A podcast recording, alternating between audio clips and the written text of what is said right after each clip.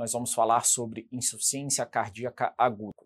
A despeito de todo o tratamento, todo o arsenal terapêutico que nós temos hoje para insuficiência cardíaca, alguns pacientes, infelizmente, evoluem com um quadro refratário da doença. Né? E a atualização de 2021 é, de insuficiência cardíaca da Sociedade Brasileira de Cardiologia trouxe critérios para definição de insuficiência cardíaca avançada. São quatro critérios. Quais são eles? O primeiro, sintomas persistentes e graves a despeito do tratamento clínico de todo o arsenal que eu tenho à mão, classe 3 ou classe 4. O segundo critério, disfunção ventricular grave, definida por fração de ejeção do ventrículo esquerdo menor ou igual a 30% ou insuficiência cardíaca direita isolada ou alterações valvares graves não operáveis ou anormalidades congênitas. Existe um critério para insuficiência cardíaca levemente reduzida ou fração de ejeção preservada quando eu tenho níveis de peptídeos natriuréticos persistentemente altos associados à disfunção diastólica grave ou anormalidades estruturais do ventrículo esquerdo, que eu falei para vocês, os critérios de definição de ICFEP e IC com fração de injeção levemente reduzida.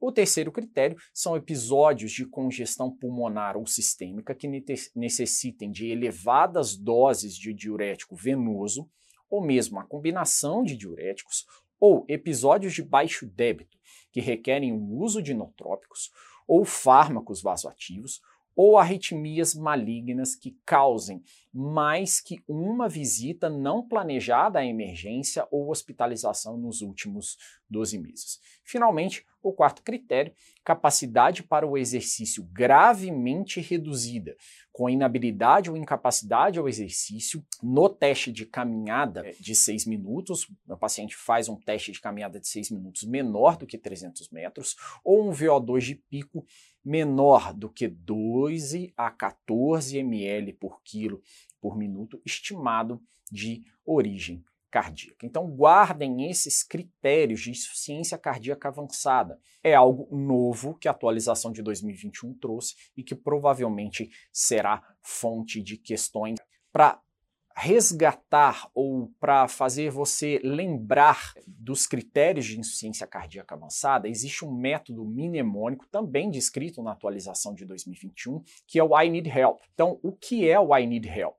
I, inotrópico dependente, intolerância à terapia otimizada. N, NIRA, a classe funcional, 3 ou 4 persistente. E, de ejeção, a fração de ejeção menor do que 20%.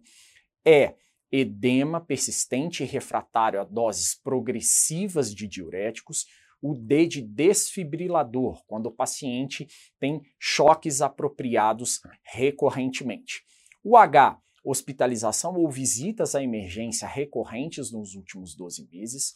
E, elevação persistente dos peptídeos natriuréticos.